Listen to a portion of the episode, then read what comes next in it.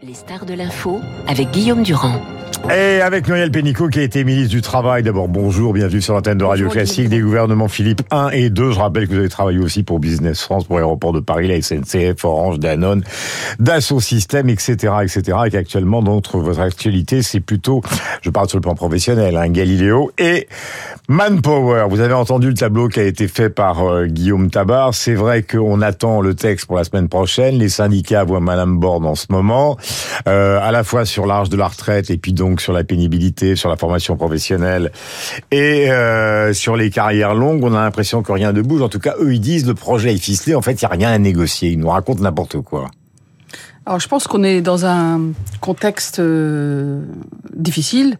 Difficile parce qu'il y a à la fois une volonté de réforme, qui peut s'entendre, euh, l'inflation qui galope quand même, les signes sont pas bons là pour janvier, et euh, le coût de l'énergie. Donc, euh, il y a une anxiété générale. Je parle même pas des sujets de fond euh, sur les effets de la transition écologique, la nouvelle révolution numérique arrive, du vieillissement de la population.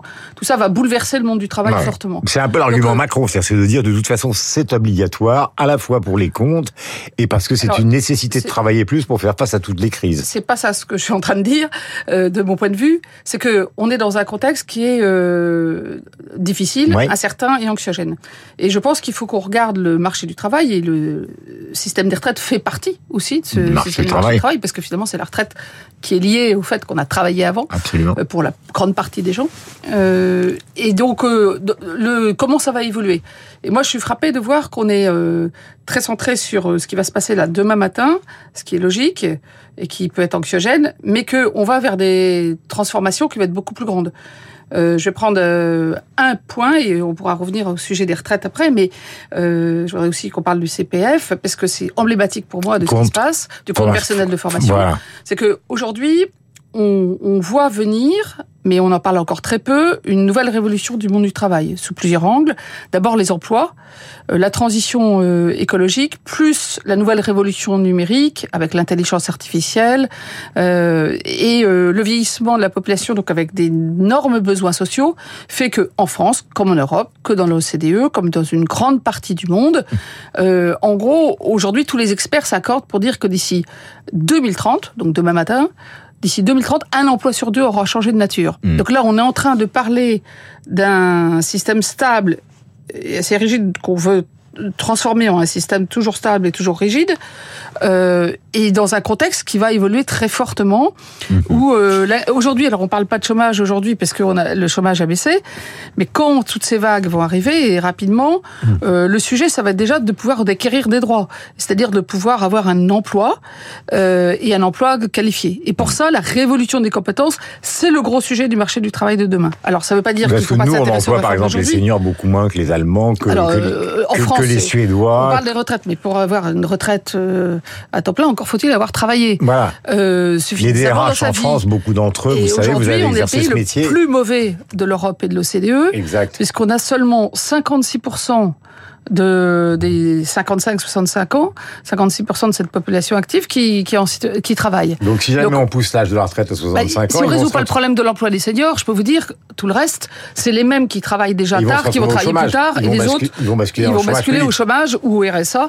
Donc euh, ça peut être une trappe à pauvreté. Donc Mhm. le premier sujet qu'il faut traiter, c'est qui est, qui est autant un ballon pour le gouvernement, mais pour euh, les partenaires sociaux, mais pour les entreprises, Mhm. parce qu'on a une, une espèce de, vous savez, à un moment donné, il y avait le l'anti l'anti jeune. Mhm. Ça c'est euh, beaucoup, ça a beaucoup évolué grâce à la réforme de l'apprentissage.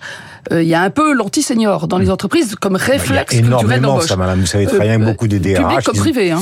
vous savez très bien que les DRH, très souvent, euh, leur intention, c'est de supprimer les salaires les plus élevés, donc forcément euh, les personnes les plus âgées, et deuxièmement de considérer qu'en matière d'informatique euh, ou en matière de progrès technologique, ils sont plus au point, donc on n'en a plus besoin non plus. C'est pour ça qu'on peut pas versent dans le séparer. chômage et que la retraite recule. C'est pour ça qu'on on- quand on traite les sujets en, en tranches de saucisson, c'est-à-dire on traite d'un côté les retraites, de l'autre l'assurance dommage, de, de l'autre côté les pénuries de compétences, parce qu'en même temps on manque de compétences, mais euh, on n'utilise pas les seniors, on utilise très peu les personnes en situation de handicap, on est très mauvais en France là-dessus. Euh, Il y a quand même du racisme aussi dans certaines entreprises, donc on n'utilise pas tout le potentiel, et donc on est en train de se concentrer sur euh, une vue à mon avis qui est pas assez holistique du sujet. Et le sujet du code personnel de formation est est exemplaire de ça. Ça, puisque quand on l'a euh, mis en place avec mon compte formation en, en 2019, par la loi de 2018, mmh.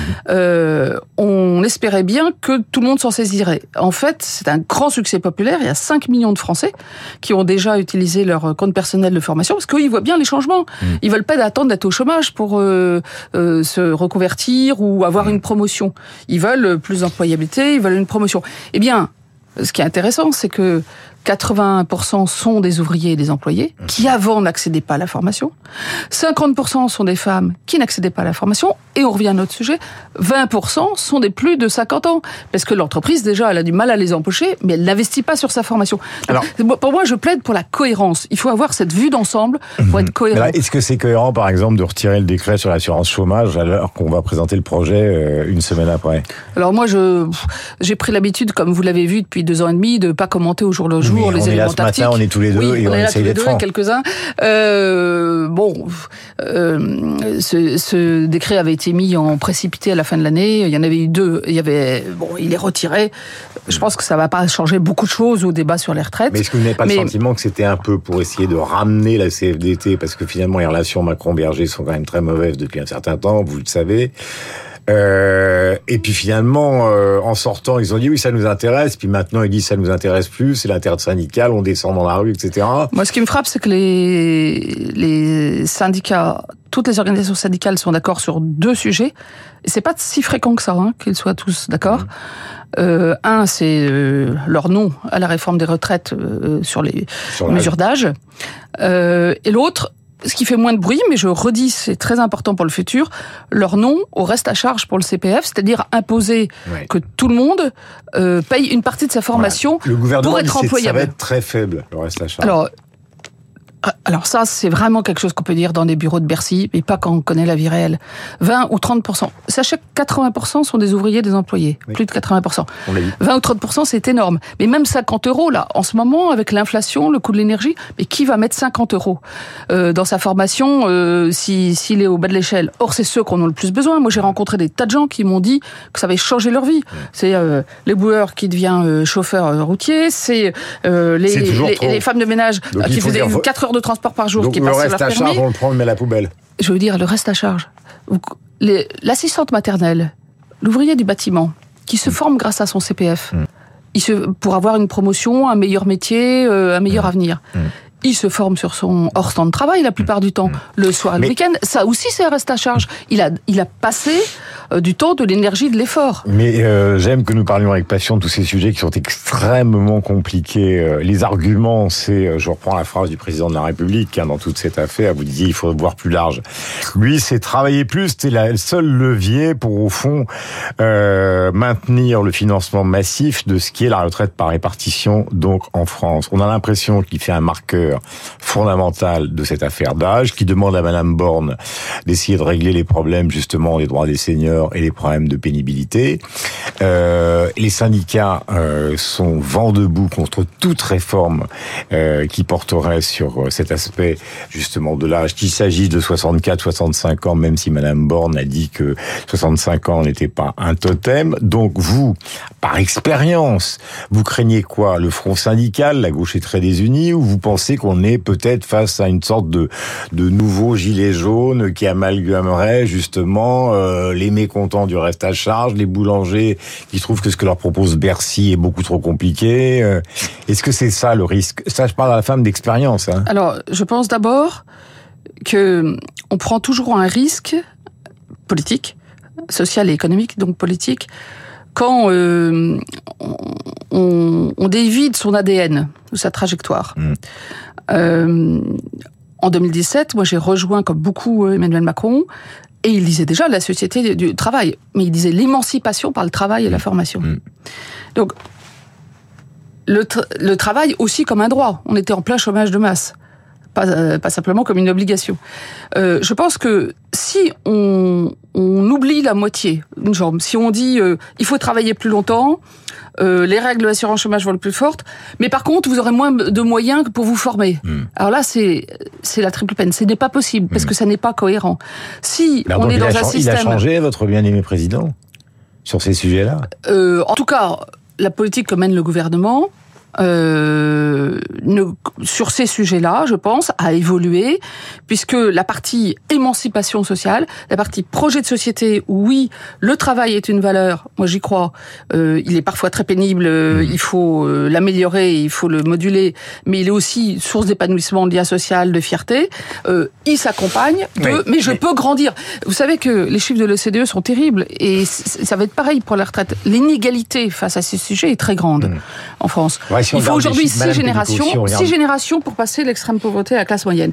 Eh bien, on est inégal devant la formation. C'est pour ça qu'il faut une deuxième chance. C'est le compte personnel de formation. Les- sur l'éducation, on est très mauvais en France. hein. On est maintenant le 13e mondial dans les dépenses. Et euh, en gros, il y a une reproduction sociale dans l'éducation. Mais Eh bien, si les Français faut- regardent les chiffres, ils se rendent compte que tous nos voisins travaillent plus, y compris même les Russes. Donc, si vous voulez, il y a aussi ça qui était peut-être un pari politique du gouvernement, c'est de se dire, au fond, dans la population, ils vont se dire, il y a quelque chose. Alors, ils sont contre, ils sont massivement contre, Oui. mais ils, sont, ils vont se dire, mais de toute façon, c'est raisonnable, tous les autres font la même chose. Donc, à un moment ou à un autre, euh, la mobilisation, peut-être, elle va exister. Tabar a raison. Ils vont descendre dans la rue. Il y aura peut-être un million de personnes une fois dans la rue, mais ça va pas durer pendant des semaines. On sera pas en 95, quoi. Oui, alors ça, personne n'en sait rien, parce que la Bah, c'est la différence... question que je vous pose, justement. Bah, euh, on n'avait pas prévu les gilets jaunes non plus, hein, donc, euh, on, euh, je veux dire, la, la manière dont les mouvements sociaux se développent aujourd'hui est à la fois, euh, et c'est euh, plutôt sain, euh, je dirais, porté par les mouvements syndicaux, qu'ils soient euh, patronaux ou syndicats de salariés, c'est leur rôle, je dirais, de euh, de réguler aussi et de proposer des améliorations de la vie économique et sociale, mais aussi sous des tas d'autres formes. Mais d'ailleurs, je- la première manifestation, je donne une précision qui va dans votre sens, c'est une manifestation qui est établie par des associations de jeunes Oui. le 21 janvier, avant justement que ça Et les passe au. Parlement le 23, oui, Oui. et les boulangers. Oui, Donc ça peut démarrer mais ça avec ça. va avec ce que je disais, le, un- il y a un terreau d'anxiété.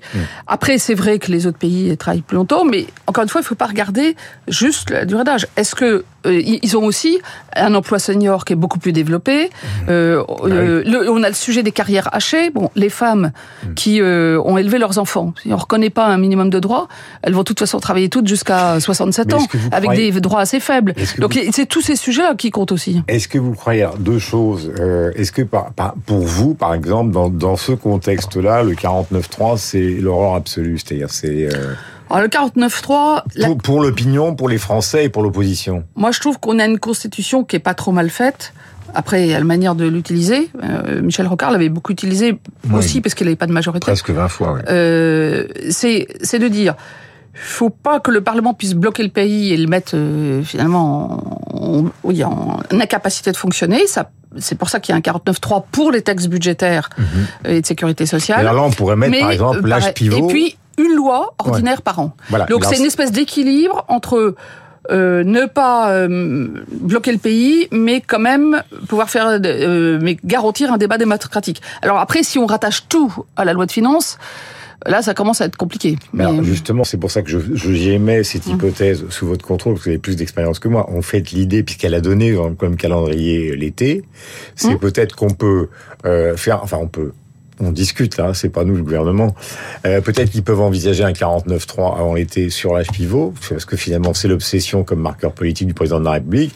Et puis le reste, pénibilité, formation, euh, on le mettra dans une loi. Euh, Alors le- la difficulté, Est-ce que c'est pas ça l'hypothèse numéro un? J'en sais rien. Moi, je je- pas de discussion euh, sur le- avec le gouvernement sur ces sujets tactiques. Mais vous savez, c'est une, une question d'équilibre. Les, les sujets de pénibilité qui sont réels, les sujets de carrière longue, parce qu'on a, on a encore toute une partie de la population active qui a commencé à travailler à 14 ou 16 ans.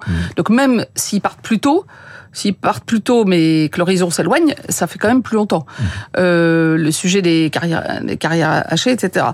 On a le sujet générationnel aussi, parce que comme on a un système par répartition auquel on est très attaché et qui est un bel exercice de solidarité, on a quand même de moins en moins d'actifs qui vont euh, payer de plus en plus de retraites pour les plus mais, âgés. Mais au fond, madame, pardonnez-moi, mais Donc sur le plan de la cohérence, euh, il faut quand même que euh, les choses qui seraient des avancées positives sociales arrivent en même temps que des choses qui seraient plus dures, parce que sinon euh, les gens vont, vont pas vont pas accepter quelque chose qui est juste plus dur et on verra demain euh, ce qui est meilleur.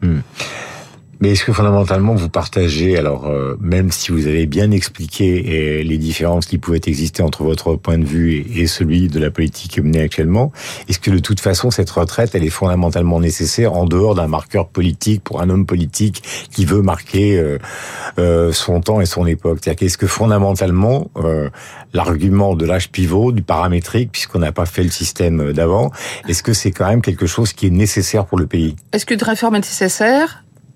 Est-ce qu'on aurait pu faire une autre réforme? Ça a failli. Euh, je rappelle que le projet initial, c'était de faire une réforme euh, systémique, c'est-à-dire en gros euh, que chaque euro cotisé rapporte la même chose à mmh, chacun. Parce qu'aujourd'hui, on a des inégalités de système, ça a été enterré, inégalités dans le temps. C'est beaucoup plus difficile à faire. Et ça ne sera pas fait, parce qu'il n'y a pas les conditions politiques pour le faire. Mais c'est très différent un système où on aurait fait le, le, grand service universel de la retraite où tout le monde était égal et euh, un système où il faut adapter, mais du coup euh, dans le heure. Alors euh, moi, je, oui, je regrette qu'on n'ait pas pu faire et qu'on fasse pas la, la réforme initiale. Elle n'est pas possible aujourd'hui. Merci Muriel Pénicaud d'être venue ce matin pour nous expliquer justement tous ces aspects qui sont extrêmement compliqués. Parler des carrières longues, parler de la formation, ce qui est évidemment fondamental dans la vie des entreprises où vous continuez à travailler euh, je le rappelle, donc Galileo Manpower. Il est 8h32, le rappel des titres avec Charles Bonner.